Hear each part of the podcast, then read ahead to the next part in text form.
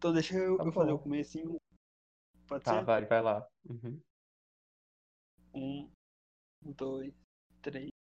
Oi, oi, gente, tudo bem com vocês? Meu nome é Gustavo. E eu sou o Michael. Sim, e este é o IP de Ideias. Você não é minha mãe.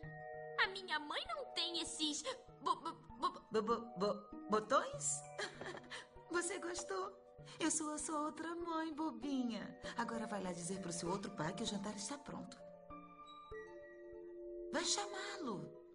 Ele está trabalhando.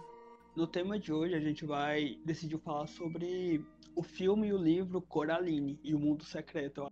Que é um, é um filme que marcou bastante a- as nossas infâncias, pré-adolescência, até adolescências, na verdade. Se não, até adultos mesmo, né? Porque esse filme atravessou, é um filme muito bom. Pois é, o filme é de 2009, né? Já tem quanto tempo? Hum. Uns mais de 10 anos, então. Sou ruim de matemática, né? Mas é isso. Sim, o filme ele foi lançado em 13 de fevereiro. E o livro, que foi escrito por Neil Gaiman, foi lançado em 2 de julho de 2002. Enfim. Mas assim, para quem não conhece o filme, eu vou dar uma, uma, uma descrição breve de, de como esse filme funciona. É uma família, a família de Coraline muda para uma casa. Essa casa é dividida entre três pessoas, porque essa casa é grande demais só a família da Coraline viver lá. E durante a noite ela acaba saindo para explorar e encontra um novo mundo. Nesse novo mundo é tudo é melhor do que o mundo real. Pessoas, as fantasias que ela tem, e ela é muito, como eu posso falar, ela é muito querida, muito cuidada de lá, coisas que ela não tem no mundo real. Exatamente. E a trama, e a trama da história, basicamente isso, ela vai descobrindo que não é muito nessa vibe, que tem um- uns corre ali escondido. E é isso, é, é muito interessante, não quero falar tanto pra não dar spoiler, caso você não tenha visto, mas vale muito a pena. É, mas como é um vídeo só de Coraline, aguardem spoilers no final, porque é um podcast inteiro, uma, uma hora conversando sobre um filme e um livro, então já fiquem preparados aí pro que vem, É sobre né? Então, a gente queria primeiro começar falando da nossa relação com os desenhos, com essa Sim. vibe mais dark, né? Que foi algo que teve bastante no início dos anos 2000. A gente teve aí A Noiva Cadáver, tivemos o, o Mundo de Jack, O mundo estranho. de- Sim. maravilhoso. Também não, não só esses, né? Mas até mesmo Coragem, com Covarde, que passava na TV. Nossa, muito, muito memoráveis todos. Paranormal também, que eu acho que é de- dessa época, se eu não me engano. Sim. Então, teve Ai. uma época de desenhos com essa, com essa pegada mais dark, Tim Burton, né? Foi uma época de ouro pra quem gosta disso. Sim, e todos esses que a gente citou, menos Coragem, foi feito com stop motion. É bem característica essa arte. É algo que eu sinto um pouco que está se perdendo, né? Porque hoje a gente está na época dos efeitos digitais. Todo filme, todo desenho que a gente vê tem aquele efeito maravilhoso que fica cada vez mais realístico e a gente perde um pouco dessa arte que foi muito usada É. nos anos 2000, que Caroline... Caroline, olha eu errando o nome. Já ouço a vozinha dela, é Coraline. Que Coraline usa muito bem. E tem umas cenas que eu, que eu vi depois que demoraram seis meses para serem feitas. Sim, o filme todo, ele demorou 18 meses para as, as gravações dele, por causa que stop motion, para quem não sabe, é basicamente ele é construído uma massa, uma com uma massinha, personagem e aí vai mudando a cada segundo o, o personagem, mudando a, o cenário do personagem, as coisas tudo de lugar e vai fazendo assim em cortes por segundo. Então, assim, é um trabalho muito. Um trabalho muito trabalhoso. É, É, é essa palavra, exatamente. Porque já imaginou você fazer a massinha, aí a massinha vai mexer o braço. Você mexe o braço, tira uma foto, mexe mais um pouquinho, tira outra, ou faz outro frame. e assim até ficar o movimento, movimento comum daqui do Hum. resultado final que a gente vê no desenho. Sim, e pensar que, tipo, que o Coraline, que nessa época os filmes eram até no máximo uma hora, quando passava de uma hora, o filme já era considerado um filme longo.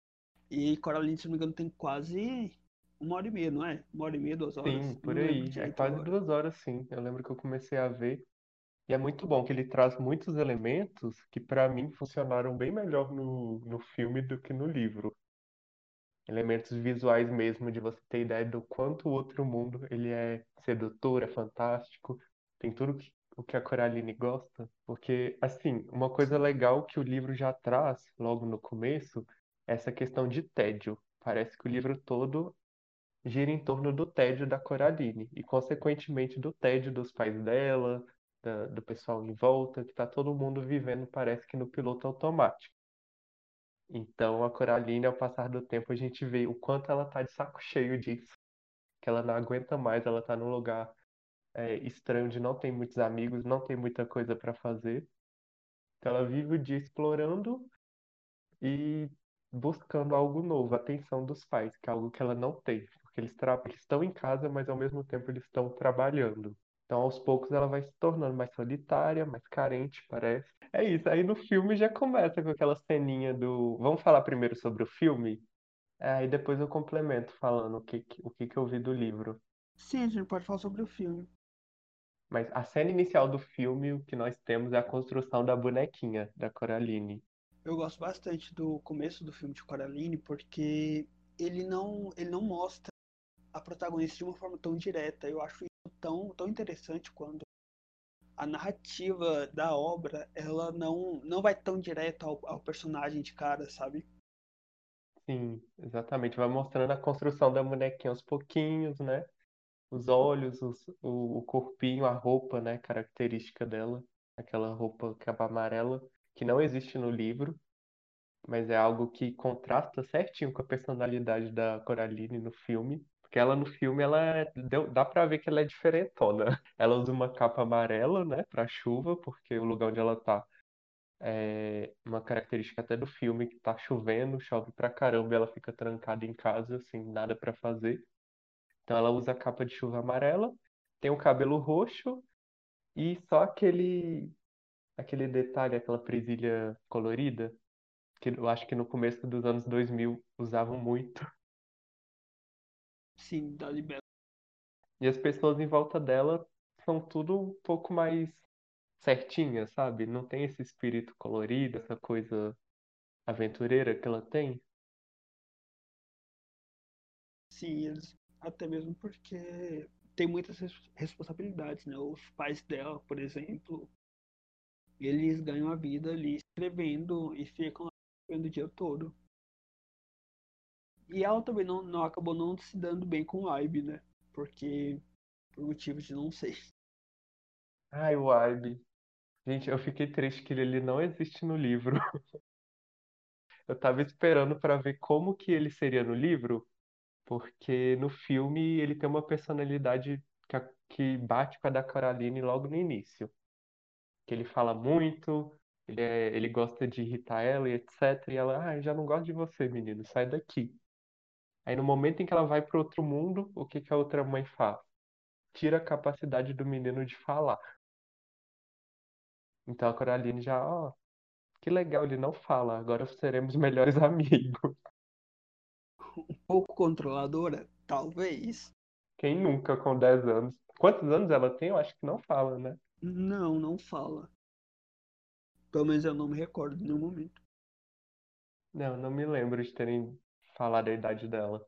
No livro dá pra saber que ela é bem pequena e tal, é uma criança, mas também não revelam a idade dela. Mas é isso. Aí ela, no livro não existe essa- esse elemento do, da criança, né? Então ela é só do amigo Abe, na verdade. Então é só ela vivendo no meio de um monte de adultos estranhos. Ela não tem ninguém pra brincar. Então é por isso que eu acho que tem muita daquela teoria de que tudo não passou da imaginação dela. É, não, é- é, na verdade, essa teoria eu, eu não vi direito. É porque falam que no final tudo não passou da, da imaginação dela. porque como ela tá muito sozinha, tá muito carente, e já deu pra ver que ela é uma menina que, que é muito imaginativa, tanto que ela vai contar as coisas pros adultos, os adultos, ah, que interessante. Ah, é, você fez isso? Que legal. Porque ela inventa Nossa, muitas histórias também. sim. Então nenhum adulto leva ela a sé- ela a sério. No, no livro, por exemplo, no momento em que os pais dela desaparecem, em determinada hora, ninguém acredita. Ela chega a ligar pra polícia. Foi a melhor parte que eu ri horrores no livro. Quando os pais dela desaparecem, aí ela, policial, minha, minha mãe foi levada pela minha outra mãe. O policial, ah, que interessante, fale mais, moça. No filme, como a gente deu pra ver, começa já com, com ele se mudando pra casa, né? Pais trabalhando. E ela lá, agoniada, falando, ai, o que que eu vou fazer aqui nesta casa sozinha, sem ninguém? Aí vai conversar com a mãe, mãe, deixa eu sair e tal. Ela, não, você vai ficar toda lameada. Aí vai pro pai, pai, deixa eu sair, o pai, o que que sua mãe disse? E aí, no- nesse momento que ela continua perturbando o pai, o que que o pai faz? Ah, o que qualquer adulto faria para se livrar de uma criança, fazer alguma tarefa inútil. Aí a missão do pai, ah, Você vai contar quantas coisas azuis tem na casa, quantas portas e quantas janelas. Ai, eu acho que, tipo, depois que, quando ela começa a contar, enfim, acaba não tendo nada de importante, mas é engraçado ver que ela tem uma coragem assim, que ela não é Não, criança acontece algo comum, né? importante, porque é a partir disso que ela encontra a bendita da Sim, porta. amigo, mas tipo, não, eu tô falando, mas isso já era no final. Assim, durante, enquanto ela tá, sei lá, por exemplo, na, no período que ela entra naquele banheiro e que ela sai Sim. batendo a mão nos insetos. Ela se mostrou Ai, uma criança nojento, muito que eu já fiz isso exótica. quando era Uma criança. criança muito corajosa, sabe? Aí, porque talvez eu não teria coragem. Ah, eu fiz essa besteira quando era criança e era medroso. Meus pêsames. Nossa, eu chorei tanto. Mas sim, gente, é, no final, quando ela termina de listar as janelas com goteira, as portas e tudo que é azul, é, a boneca dela, que estava inicialmente em cima da mesa, some e aparece atrás de uma. Acho que de uma espécie de uma caixa. E quando ela. E quando ela vai pegar a boneca, ela vê a, a silhueta de uma pequena porta. E aí ela começa a até mesmo perturbar, perturbar a mãe dela pra, pra, pra, que, a, pra que ela desse atenção e abrisse a porta. E assim, após E tanta discussão, ela consegue vencer a mãe dela. Elas fazem até um trato. Que ela vai abrir a porta, mas Coraline tem que ficar de boca fechada. Ela vai lá, pega a chave, e quando abre, a porta tá fechada com, com o muro, com, com, com o muro que tinha lá. E ela fica sem entender, porque ela achava que ia dar pra algum lugar, e na realidade não deu. E ela fica muito confusa. sim, é legal que é legal que no livro é porque a partir do momento em que ela fala que quer entrar naquele que quer descobrir o que tem atrás daquela porta, a mãe já fala no livro: "Ah, não tem nada, querida". E ela insiste, ela, ah, eu quero saber o que tem, blá blá blá, que nem toda criança chatinha. Aí a partir do momento em que a mãe vai lá, pega a chave, abre, abre a porta e ó, viu? Não tem nada. E ela explica, porque era divisa entre outra casa, a casa do vizinho. O filme fica Sim, meio que não explica que tem a casa do vizinho, que eles trancaram. ela só supõe mesmo. Isso. E, dá, e é legal a cara de decepção da Coraline quando, quando não vê nada. Sim, exa e é, tipo, é, é muito. E nessa noite que ela abriu, é quando ela corre o primeiro contato, porque ela acaba, durante a noite, ela acorda e vê que tinha um, um camundongo, não era? Isso, um camundongo. Aí ela vai seguir esse camundongo e vê que tem uma passagem nessa portinha. Ela segue e dá de cara com a Beldan, que é a outra mãe, que era idêntica, sim, idêntica à, à mãe dela, só que no, no lugar dos olhos ela tinha botões. Eu acho muito engraçado essa parte.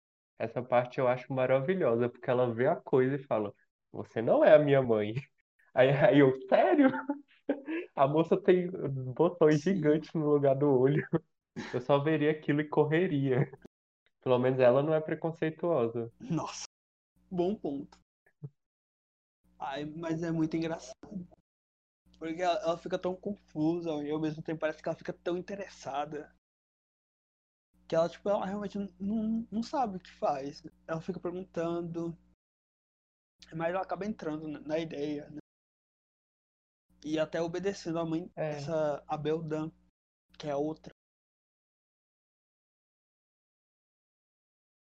Aí, né, a partir desse momento em que em que ela encontra outra mãe, é bem legal que dá pra você ver a animação dela e tudo mais. Ela vai conversar com outro pai dela, e outro pai dela tá sendo tocado por um piano, né?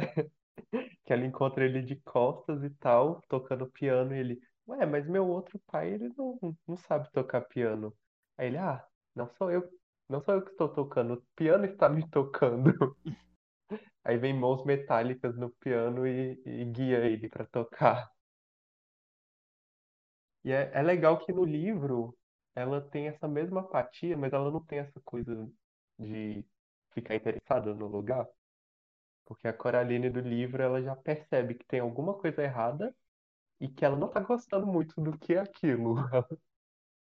O, mu- o outro mundo não parece tão sedutor ainda para ela, na visão dela. Até que vem a comida, é claro, melhor parte. Memorável. Uhum. Ai, nossa, toda vez que eu, que eu lembro da- dessa parte eu, me dá fome. E nisso, assim que ela termina o banquete, tem uma parte muito peculiar no, no filme que eu acho muito interessante, porque ela, a Beldan, já quer mostrar, já quer conquistar a Coraline, e por ela ter visto pelos olhos da boneca que ela tinha ganho do Aibe, essa boneca é muito importante, é, ela já fala que já chama a Coraline pra brincar, pra brincar de esconde-esconde e na chuva. E aí a Coraline rebate isso falando, mas que chuva. E quando ela termina de falar, é muito engraçado porque dá uma tempestade na hora, chove, raio. E, e se você parar o frame no segundo que tá. No segundo assim do raio, você vai perceber que o raio ele forma uma mão, uma mão muito estranha. Nossa, Sim, eu acho maravilhoso essa parte da mão. Porque em determinados momentos dá pra. Tem aqueles takes em que mostra só a mão dela, da, uhum, da Beldrum. sim, Devagarzinho. Quando ela segura a garota, parece que já quer segurar pra sempre. Já exatamente. quer cravar as unhas. Dá muito medo. Tanto que é por isso que eu acho que essa é uma das personagens mais, uma das vilãs mais memoráveis dos filmes de animação. Porque ela é muito assustadora. A forma como fizeram ela é maravilhosa. Sim, exatamente, até porque não, não é num contexto tão infantil, se a gente for parar pra pensar. Era algo Sim, bem pesado, bem turbulento. demais. Aí tem aquela. Tem uma parte que, que umas teorias e tal que eu vi que dizem que é baseado numa história real, né? Hum, De Ah, duas meninas.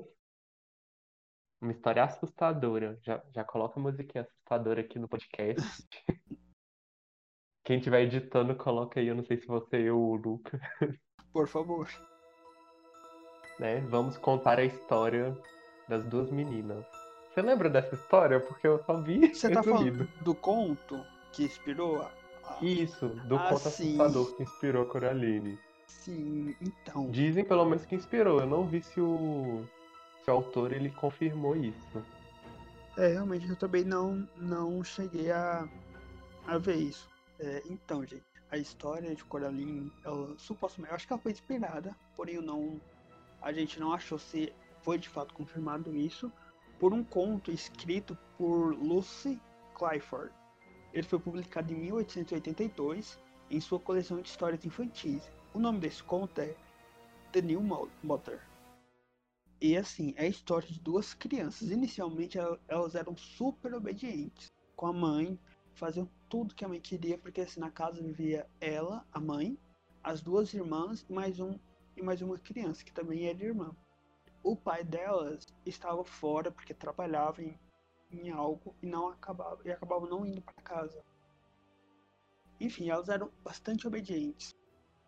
Até que um dia ela foi buscar cartas que o pai dela que o pai delas enviaram para elas. E no caminho elas encontraram uma garota. É, essa garota elas encontraram? No meio do caminho, ela estava segurando uma caixa e ela disse para essas irmãs que a caixa tinha duas pessoas pequenas que vinham lá dentro e que elas dançavam. Só que elas só dançavam para crianças desobedientes. E as, e as, e as irmãs elas ficaram extremamente curiosas por causa disso. E aí elas acabaram voltando para casa, né? E aí elas, come e elas começaram a conversar entre elas sobre a possibilidade delas começar, delas serem malcriadas, delas serem desobedientes para fazerem essas pessoinhas dançarem. A mãe dela ouviu e ficou muito triste, sabe, desolada, hashtag tristinha, e, e acabou falando para elas, olha, se vocês fizerem isso, eu vou abandonar vocês. E que vai e vai aparecer outra mulher no meu lugar uma mulher magra que tem os olhos de vidro e uma cauda de madeira. Elas ficaram com receio e foram na garota lá na estrada conversar com ela. A garota falou: Olha, é mentira da sua mãe. Pode confiar em mim. Confia na Cal. Nossa. ah, então, então tá, né? Bora. E elas começaram a. Né? Pra que confiar em mãe quem precisa de mãe? Exatamente. Essa vibe. E elas voltaram para casa e começaram a quebrar prato. E a, tipo, a mãe já começou a ficar triste com elas. Mas nada do. do das, das, dos pequenos carinhos das pessoas que estavam na caixa dançarem. E a, e a criança que, tava, que era proprietária da caixa sempre falava que elas precisavam ser mais mal criadas ainda. Então elas voltaram para casa e começaram a quebrar tudo. Começou a quebrar todos os objetos possíveis. Tem uma das versões desse conto e fala que elas até chegaram a bater no irmão delas com, com um pedaço de madeira. E assim, a mãe já não aguentava mais e acabou indo embora. Tchau. As crianças ficaram maravilhadas. Já correram lá para a garota na estrada. E a garota fez a fez a fez a Sandy, a Sonsa. É, falou que não tinha mais ninguém naquela. Tomara que a Sandy não ouça esse podcast. Aí, Sandy, eu, olha, eu gosto muito das suas músicas. É isso. Eu não, mas. eu gosto só das antigas, Sandy, desculpe. É, e aí. e aí a criança falou que não tinha mais ninguém dentro daquela caixa. E ela falou assim: voltem para sua casa que a mãe de vocês vai chegar. Aí elas voltaram para casa para esperar. Tava triste, queria saber se a mãe delas iriam voltar. Só que começou a ficar muito tarde, tardezinha assim, acabando a tarde. E a mãe delas não voltavam. Mas elas começaram a ver uma mulher chegando indo pro rumo da casa delas. Só que essa mulher era magra, era alta. Os olhos dela brilhavam muito e ela tinha uma cauda de madeira. E as meninas assim, ficaram enlouquecidas. Elas tentaram até fechar a porta para impedir que a mulher não entrasse. Mas a mulher forçou a porta até que quebrou toda a porta para entrar. E nisso as crianças acabaram fugindo para a floresta e nunca mais foram vistas. Aí basicamente é isso, gente. Assim, eu. Nossa, que fim! E, em algumas das versões falam que as crianças morreram. E até hoje você pode ver essa mulher se você olhar entre as frestas da, da casa. E a, será que a mulher era a amiga delas? Olha, eu acho que não. Eu acho que tá. É porque, tipo, a Beldra, ela tem essa capacidade de virar o que ela quiser, né? Então. Vai que era. Nunca vamos saber. Resumo, não confiem em amigos, gente. Esse é, esse é, o, é a moral da história. Isso foi meio direto? Enquanto a moral de Coraline é o quê? Não, é, é, foi uma indireta. Ai, obrigado. A moral da Coraline é o quê? Não confie em si mesma, pelo visto, porque se a Coraline fosse uma criança quieta, nada disso teria acontecido com ela. Exatamente. E é bem legal a parte em que ela começa a descobrir que a mãe não é, não é tão legal assim. Sim, o primeiro contato. Porque no início tem aquelas cenas maravilhosas do pai no jardim, é, de contra- fazendo contraste. Ah, no mundo real a Coraline não pode ter lu- as luvas que ela quer. No outro mundo ela pode ter qualquer coisa que ela quer. Sim, exatamente. É até até importante a gente falar que no filme também um recurso muito interessante que, que eu acho que ajudou bastante na, construção desses ambientes foram as paletas de cores usadas. Assim, na, no mundo real se usavam muita paletas frias, cores frias. Então, assim, você sentia que não era um lugar amável, que não era um lugar aconchegante, não era um lugar quente, assim, de afeto, de amor, de acolhimento. Enquanto no mundo, no outro mundo, enquanto ela não descobriu o que realmente estava acontecendo, era um lugar que já usava pa- paletas de cores quentes. Então, assim, dava aquela sensação de aconchego, de que de amor, de afeto. Isso ajudou muito na construção, para que a gente sentisse um pouco, pelo, pelos olhos da boneca, é, como que era Uhum. a, por ela Não não se preocupe, gente, tem um cachorrinho aqui, um mascote. sim, infelizmente. Qual que é o nome do mascote? Harley. Harley, Halley. isso. Hoje ele tá um pouco, um pouco agitado. Prontinho, calou. Exato. Parou. E essas paletas de cores Tá, vamos. então. ajudam muito na construção do- do- desses ambientes. Só muda quando no final, quando ela realmente descobre o que está acontecendo, que vira tudo quase uma paleta mais fria. Todo filme que eu vejo essa construção de cor e de cenário, eu acho maravilhoso. Me, me lembra até aquela novela, Um Pedacinho de, de Chão, você já assistiu? Não, amigo. É, eu sou o único noveleiro daqui, então, Pois é. Então não tem graça. Não é da minha época, sabe? Não, é dessa época assim que você é velho, é velha. Aí meu pedacinho de, chão é todo colorido, uma paleta de cores muito massa. No final a gente descobre que era tudo imaginação de uma criança. Por isso que era tanta cor, tanta coisa. E tipo, é, é bem legal em Coraline que eles usam disso, usam desse mundo maravilhoso, e aos pouquinhos vai se mostrando. A partir do momento em que a Coraline descobre que para continuar naquele mundo ela tem que é, colocar botões nos olhos, ela já olha surtada, meu Deus. O que vai acontecer? A partir disso, já mudam os personagens, o jeito como a mãe, o outro, a outra mãe e o outro pai olham pra ela já é tipo, essa menina sabe que vem coisa ruim por aí. Exatamente. Tanto que a abordagem deles muda completamente. Muda Isso, exatamente. E o ambiente vai, tipo, mudando também aos pouquinhos. Porque eu acho, eu acho muito legal a construção do gato.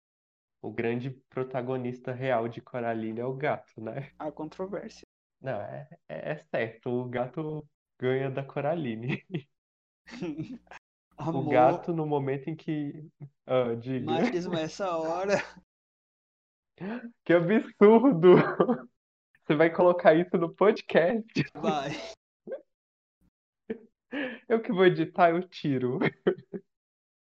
Chama de machista, me respeita, Kendall. Agora que é homofobia, que querendo silenciar uma gay. Tá, de qualquer forma, o, o gato POC ganha de tudo, porque no momento em que olha pra Coraline, ah, que perspicaz que você é, menina.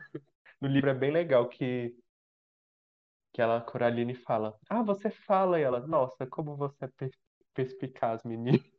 Nossa, o Eu sempre deboche. falo. O gato é inteiramente debochado. Tem uma parte muito legal em que ele fala assim com ela.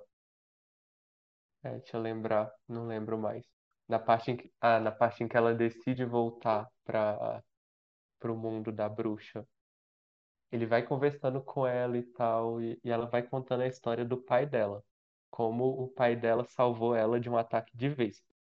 Porque foi o pai dela que ensinou ela a ser corajosa, a saber é que mesmo sentindo medo, você tem que ir em frente.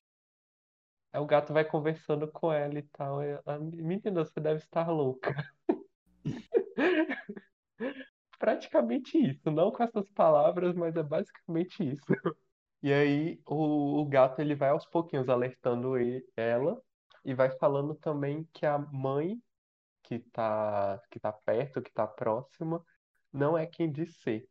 Compara muito ela com alguém que gosta de jogos, que gosta de brincar com a comida, assim como os gatos. E a partir disso que a Coraline, no momento em que a Coraline tenta voltar para casa, depois de, de recusar a proposta de trocar os olhos pelos botões, porque seria uma forma de ela, tipo, abrir mão do livre-arbítrio dela. Tipo, ah, pode fazer. Eu vou virar uma boneca, basicamente. Então, no momento em que ela desiste da proposta e volta para casa, ela vê que os pais dela desapareceram. E aí ela tem que voltar junto com o gato, né, para ter de volta os pais, para ver o que que ela vai fazer, o que que ela pode fazer. No filme, eu acho que é nesse momento que o gato dá a dica, né, para para Coraline brincar com a Sim. mãe, Pra jogar. Sim, pra ela tentar vencer a mãe no próprio jogo da mãe. Então a Coraline ela ela desafia a mãe, né? E Sim, decide que vai que vão fazer um jogo de exploração, que ela é especialista nisso. a Coraline desafia a Beldam. Pra encon- E aí, nisso, ela quer encontrar os olhos das crianças desaparecidas, das... que foram vítimas da Beldan, e os pais da Coraline, porque a, a Beldan deu a Elsa os pais dela. E ela, tipo, ficou sem os pais, tá assim, muito triste, muito chateada. Então, ela, tipo, ela tava muito determinada. E que eu acho que assim, e foi tipo, olha, o gato tem sua importância, mas assim, a senhorita Spink e a senhorita For Forcible, olha, milhões. Porque assim, Você vai mesmo defender quem maltrata animais, é? É isso que eu estou ouvindo, produção. A gente vai chegar lá, do momento em que ela maltrata os animais. olha, na minha casa tem muito pano pra passar. Porque no momento em que você atira um gato na cara de alguém, você perde Não, todo o Mas protagonismo. é da Coraline, eu tô falando da, da senhorita Spink, porque assim, querendo ou não, elas foram fundamentais ne- nesse momento pra Coraline, porque elas fazem aquele aquela joiazinha dela, onde que ela consegue encontrar consegue não é Ah, nem encontrar, né? Encontrar Essa- objetos perdidos, isso. Ela consegue encontrar objetos perdidos ao olhar olhar para as coisas, ao olhar para as coisas por esse objeto. Então assim, foi de extrema ajuda. Sim, isso daí é bem legal, que a Coraline vai pedir ajuda da- delas, né? Elas leem na folha de chá, ó, tem alguma coisa errada aqui. Toma essa pedrinha aqui com um buraco no meio, aí sempre que você vê ela, vai Exato. acontecer alguma coisa que elas não sabem o que que é. Uma diz, ah, vai achar co- coisas perdidas. Ah, não, vai mostrar o mal, alguma coisa. É, Vai afastar o Ah, eu mal. vou levar, né? Vai que faz alguma coisa, eu vou levar.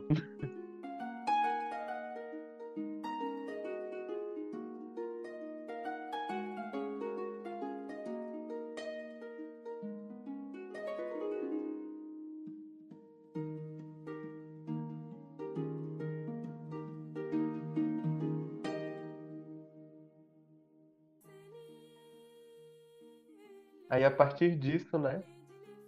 Quando a Coraline desafia a Beldram, ela diz assim: Ah, vamos fazer um jogo, eu vou procurar as três almas das crianças, os olhos, né? Perdidos que se transformaram em objetos. Eu vou procurar a- as almas das crianças e os meus pais. Se eu tiver êxito, você vai me deixar embora com os meus pais. Porém, se, se não, eu deixo você costurar os botões dos meus olhos. Aí a Beldram aceita, né? A proposta, porque ela não tem nada a perder, porque a gente sabe que assim como um gato que gosta de brincar com a presa, ela vai brincar e tal, mas nunca que ela vai embora. Trapaceira ela. E a Coraline também, eu duvido muito que a Coraline ia deixar mesmo ela tirar os olhos do jeito que a Coraline é esperta. Duvido muito. Até porque, né? Quem atira um gato na cara de alguém não, não joga justo também, não. Luísa Mel corre aqui. Então nós temos as três cenas que são maravilhosas, né? Sim. Que no momento em que o mundo tá ruindo. Ai, ma- mas eu achei a primeira cena, a do jardim, tão fraca. Eu realmente achei a... Fraca? Sim. Mas assim, depois assim, eu percebi que na primeira foi tipo, bem. Pra mim, ela foi fraca e foi crescendo a, a tensão das situações que elas estavam se metendo, porque na segunda fizeram um clima completamente diferente. Na terceira foi assim, muito pesado. Sabe? Ela até tipo caiu. Nossa, a terceira foi pesada. Sim, esse Agora momento. que eu lembrei da bandeira. Esse, esse momento assim, me deixou muito tenso. Quando ela olhou pra cima e viu a bandeira, eu falei, putz. Eu fiquei muito tenso, real. Eu só, eu só fiquei mais tranquilo quando o gato aparece pra ela no, no final disso tudo, sabe? Aí foi quando, quando eu consegui respirar. Falei, temos uma esperança ainda. É bem legal, porque o primeiro desafio dela é com o pai, né? O outro pai. Que o outro pai vem com uma, um besouro gigante, montado num besouro gigante, falando: Ah, eu não quero te machucar, ele está me forçando. Aí aquela morte do pai, que no momento que o pai se recusa, ele é engolido pela terra. Aí entrega pra ela a alma da criança, que é tipo um. É como se fosse uma bolinha, né? Entrega pra ela. E fala: Ah, boa sorte, leve isso. Aí ele é engolido pela terra, uma lágrima escorreu aqui. Porque a gente percebe que a Beldra mesmo, ela não tem tanto controle assim sobre as criações dela. E aqueles seres vivos, eles conseguem pensar por conta própria, agir por conta própria. Aí, mas também na, naquele momento da, do teatro. Nossa, Ah, é muito bom o momento em que os Sim. cachorros viram morcego. e quando ela enfia a mão lá, É que ela encontra um casulo no meio do, no meio de um circo, né? Um é teatro. uma balinha, né? Era uma balinha? Uma balinha Ah, não reparei. Sim, É, no livro também tem uma apresentação. E a Coraline vai lá assistir e ela pergunta para um cachorro que está do lado: Ah, quando que isso aqui acaba? E o cachorro: Ah, dura para sempre. Ela ah, tá, embora. Porque ela não. É, a, a Coraline do livro ela é muito sensata, porque olha para as coisas e fala: Ah, gostei, mas não tanto. E finalmente, depois disso tudo, a gente tem o último desafio, que é o do Homem dos Ratos, que tanto no filme quanto no livro também é a mesma coisa. É só O Bobinho. o Bobinski. No livro, se eu não me engano, a tradução tá Senhor Bobo mesmo, e ela só descobre no final. Tanto que ela usa isso pra ele acabar dizendo o nome dela certo. Porque ninguém acerta o nome dela. Então, que nem eu chamando ela de Caroline. Exatamente. Aí no livro ele insiste, insiste, até que ela fala: Meu nome é Coraline, senhor bobo. Ele, ah, tá, é, Cora, é é Coraline? Então tá, eu vou chamar você de Coraline. Mas realmente, é- essa cena do Bobinski, quando ela tá tentando pegar a, a terceira alma, é muito. É muito tensa, porque tem. Você percebe que. Ai, olha, são muitos sentimentos, sabe? Não consigo nem descrever. Quando a Coraline vai buscar a terceira alma da criança desaparecida, ela entra na, na casa do Bobinski. Os eventos que acontecem aí, realmente, eu não tenho coragem para descrever. Me sinto desolado todas as vezes que eu tento. Peraí, deixa seu cachorro parar um pouquinho. Parou. O pior, que não é nem o meu cachorro, que é o cachorro do vizinho. É o do vizinho. Minha cachorra tá aqui. Sim, minha cachorra tá aqui bem quietinha. Você fica, você Ai, fica nossa. colado aí no seu, no seu vizinho. Dá pra ouvir muito bem, não? Ai, amigo, pior que não. Não. Tá, mas voltando, no momento em que ela chega na, na casa do Robinski, quem ela vê pendurado, o corpo de quem? Ela vê pendurado tipo uma bandeira, o do outro amigo dela, o... Esqueci o nome. O O Ibe. O outro Ibe, que era tão fofinho no outro mundo, gente. Eu achei ele mais fofo no outro mundo do que no Nossa. mundo real. Só porque ele não fala, né, gay? A homofobia tá O que, que explícita. tem a ver com homofobia? Inventando coisa. Então é isso. A gay é O baixa. nosso Abe acaba morto, né? Porque ele contrariou a Beldan. É Beldan ou Beldan? Tô falando o tempo todo aqui errado. Beldan. A Bela Dama, né? Como as crianças.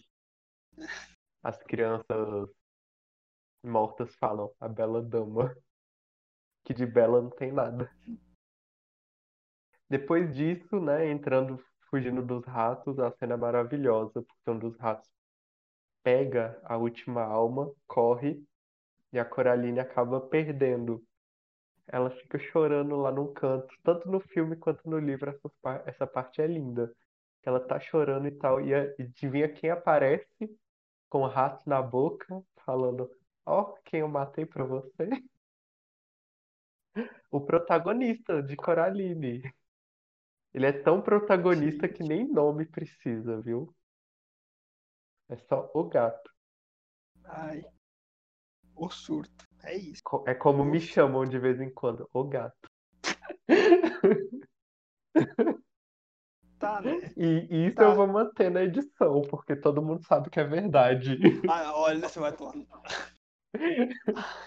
Olha, a senhora é muito baixa. Ai, É, é, olha, só, só deixa os close da senhora, porém, tira todos os meus. É uma baixa. Pra parecer mais carismático comparativa. nesse podcast, mano. Coisa que você não é, né, meu Não, não, não vem ao caso. Que eu vivo de impressões.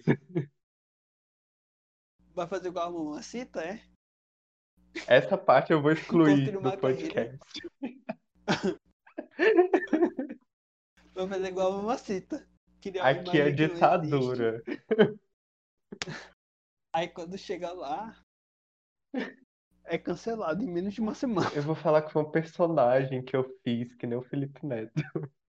Foi tudo um personagem. Nossa. Aí, é exatamente, amigo, como você é homem, ajuda. As pessoas compram fácil, fácil. Né? Elas compram bem mais fácil os meus argumentos. Então, esse mundo. V- Vamos deixar essa parte para um podcast sobre um podcast militante, que a gente vai fazer em breve, é claro. Ai, que errado. Meu Deus do céu. Eu vou, vou- Tem gente que tem eu vou coragem. ser né? cancelado antes de começar esse podcast. Então, você está de volta e trouxe com você esse parasita.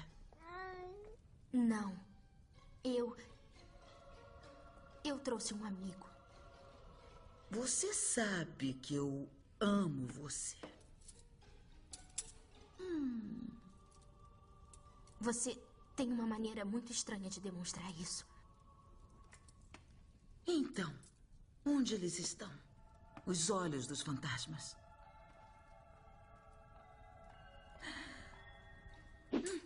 Peraí. Nós ainda não terminamos. Não é? Não, eu acho que não. Até porque você ainda precisa encontrar seus antigos pais. Não é?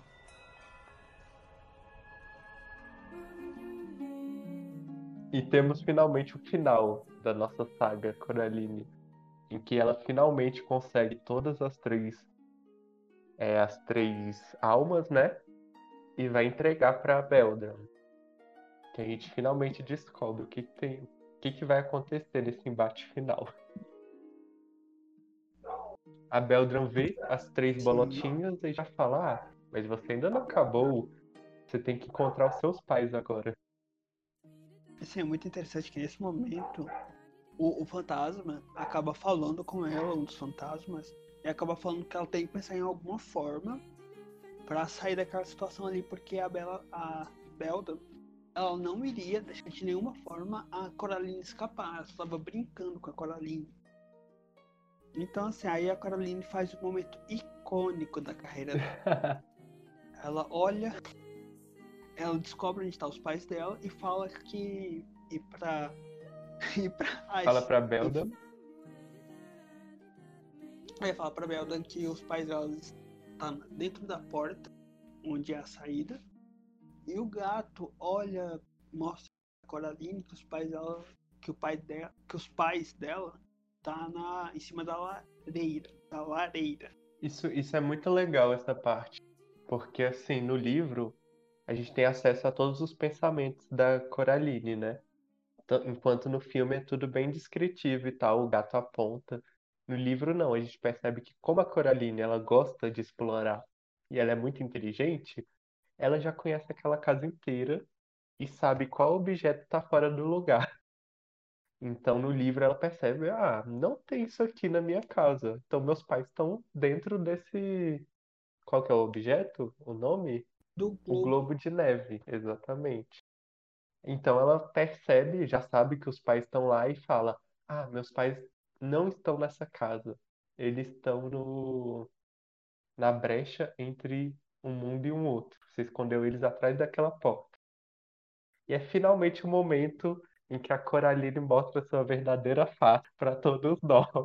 Você quer fazer as honras de contar essa parte errada? Como eu falei, é um momento icônico do estrelismo de Coraline. Ela tem a brilhante ideia de pegar o gato e jogar em cima da Belda. É, ela pega o gato e joga na cara do monstro. Exato. O gato, a Ellie acaba até. O gato acaba arrancando os olhos da, da Bela Dama. Esse foi um adicional aí, muito bom, muito- gente. Melhor parte. Sim, ela fica muito irritada. E aí, e nessa, nesse momento, a casa vira toda como uma espécie de teia. Porque o chão cai e fica só uma, uma teia. É muito legal que a Coraline. é- Esse efeito ficou muito legal. É um efeito simples, né? Todo preto e branco e tal, mas Uhum. eu queria ver como que eles fizeram isso tudo em, em slow motion. Porque ficou muito bom. E aí, logo depois da casa meio que ter virado uma teia, ela consegue entrar na porta.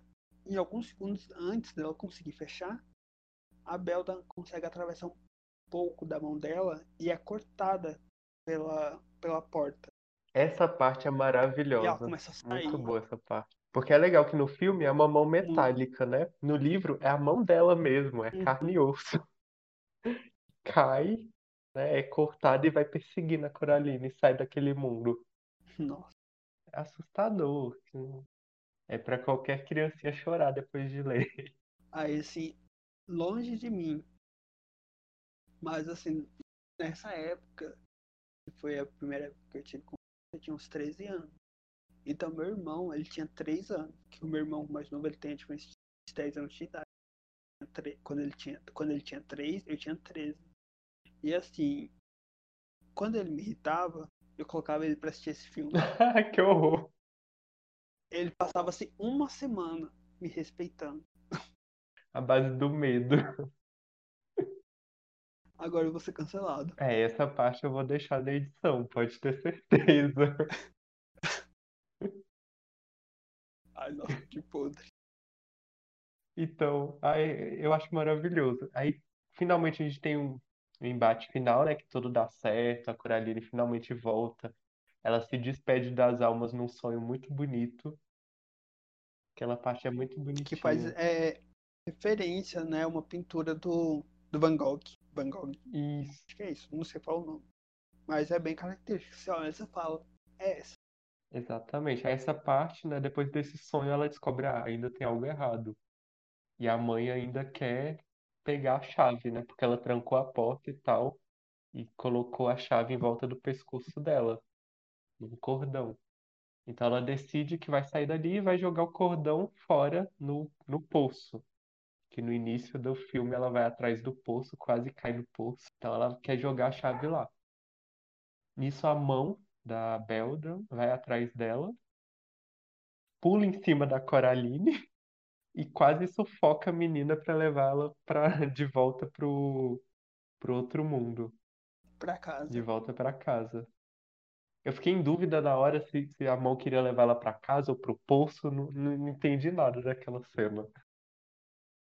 Eu, meu. Deus, o que vai acontecer? Ficou um pouco Aí eu confuso fiquei mesmo. até agoniado, porque eu não sabia se a mão ia mandar ela pro poço ou pra casa.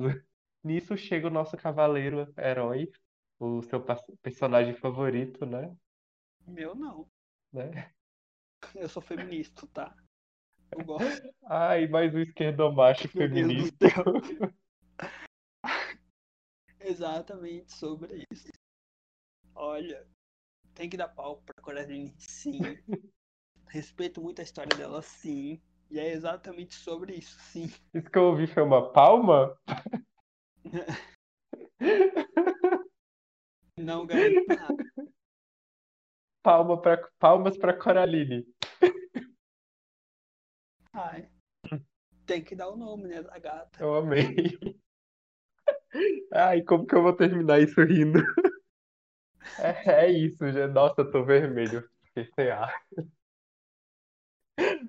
Mas palmas pra Coraline. E vamos pro, pro grande final, que o Abe salva a vida da Coraline, né? Ele pega uma pedra e atira na mão. E os dois se livram do resto e joga lá no poço. E adeus. Adeus, Beldon. Adeus, maldição. Adeus, adeus tudo, a outra mãe. Porque a outra mãe no outro mundo Há controvérsias, é, né? há controvérsia. Há controvérsias. Tem que ficar aquele gancho pro Coraline 2, que seria meu sonho, né? Sim, mas não sei, eu, eu acho que não vai acontecer.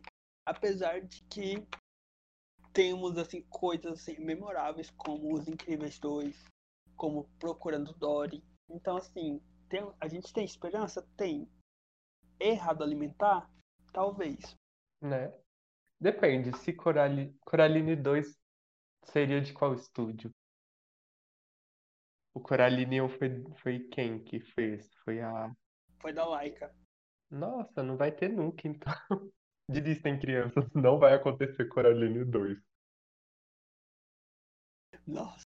Ah, mas assim, eu acho que não teria mais história pra contar, sabe? Essa história já, já deu o que tinha que dar. Já ofereceu tudo que poderia. Eu não E- acho, porque tem tanta coisa, sabe? Pra virar uma série, por exemplo, da Netflix ou do, do- da Amazon. Ah, mas ó, ah, eu acho que seria melhor aproveitado com o livro. né? E o livro é muito uma poesia muito grande. Tem o passado da Beldan que a gente não conhece, porque antes da Coraline ela levou três crianças, né? E Sim. por que que ela vive na, naquele mundo? Porque ela vive trancada naquele mundo. Exatamente. São muitas perguntas, nenhuma Nenhuma resposta. resposta, infelizmente. Inclusive, eu tava vendo uma, uma teoria de que talvez a, a Belda ela só foi presa lá. Que, tipo, não, não, não, na verdade, não foi presa, ela só foi jogada lá por algum engano e ela não conseguia mais sair. Aí ela ficando. Ela, aí tudo que ela fez, na verdade, foi só pra sobreviver. Pode ser matar criancinhas pra sobreviver. Caso não tem que comer, né, gato? Porque aquela cena em que ela bate na porta falando, não, sem você eu vou morrer. Aquela cena é muito assustadora. E ao mesmo tempo é, é bem estranho, porque no livro tem essa relação de que a Beldan, ela quer se alimentar da Coraline, ela quer a Coraline lá, né? Quer viver. Mas ao mesmo tempo parece que ela ama mesmo a Coraline, de um jeito estranho. Hum. Parece que ela quer ser amada, parece que ela tá tão solitária quanto a Coraline. Então ela quer alguém perto dela Sim, e ao mesmo tempo ela faz mal. Ou seja, ela é uma pessoa tóxica. Ela é aquele seu amigo que quer conversar com você e sempre que conversa com você suga um pouco dessa energia. Ah, conheço uns É, eu, assim. conhe- eu tô conversando com um agora, meu, pe- meu pessoal. Nossa, na hora do podcast. Poxa, deixa pra depois. Né? Eu, eu- Isso aqui vai ficar na edição. Essa vagabunda. Eu adoro, eu, eu vou amar nos outros, nos outros podcasts continuar falando isso. Isso fica, isso não fica. Olha, eu quero que o Lucas edite isso. Não quero que você edite nada. Ai, meu Deus. Estou odiando essa ditadura. E outra coisa, eu acho que a Beldan até tem a capacidade de sair daquele mundo, mas eu acho que ela não quer, sinceramente. Porque se a mão dela pode sair, ela pode muito bem sair. E até E eu acho que eu não sairia de um mundo em que eu posso ter o que eu quiser. Sim, exatamente. Eu acho que por isso que eu acho que a Coraline talvez possa não ter saído de lá. Ah, isso eu não acredito. Eu acho que ela realmente saiu. Às vezes eu realmente não acredito que a Coraline tenha saído do mundo dela, porque assim, eu acho que realmente a passagem entre os mundos é um selo ali que ela não consegue passar.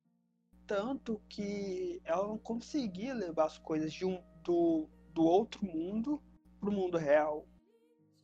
Então, e quando ela sai, ela sai com a roupa que ela tava do outro mundo. A mão, a mão da Beldan segue ela. Então, assim, eu não acho que ela saiu pro mundo real. Eu acho que ela realmente saiu para saiu para outro mundo criado pela Beldan. E a Beldan agora fez de um jeito mais. fez uma abordagem mais devagar, uma abordagem mais. vibes. Diferente que ela, do que ela fez antes. Assim, eu acho que o livro até pode dar. O filme até pode dar essa interpretação.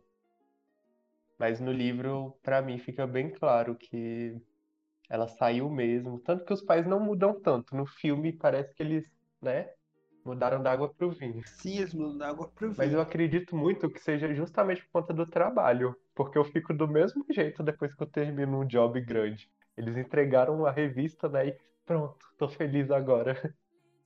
Eu fico do mesmo jeito, aí entreguei algo, pronto. Não, não sou mais uma pessoa séria. Agora, no, no livro dá pra perceber que não tem muita brecha pra isso ter acontecido. Tem gente que até. Pra mim, a Belda tá trancada lá pra sempre e vai morrer sem criança nenhuma pra se alimentar. Porque pelo desespero dela, até naquela parte em que a Coraline sai, dá pra perceber que a Coraline é a última chance dela conseguir. Senão já era. Sim, Senão ela realmente vai morrer. até porque a. a- Sim, exatamente. Até porque a Budweiser não, não alugava pra quem tinha criança. Então, Então ela a ficou lá chance era aquela. sem criança nenhuma. E por que crianças, né? É estranho, por que que ela se alimenta justo de crianças? Sim, não é explicado em nada, né? Eu não achei, pelo menos, eu não lembro de ter visto nenhuma teoria que explicasse isso também. Porque tiveram vários adultos lá e nenhum desapareceu, só criança.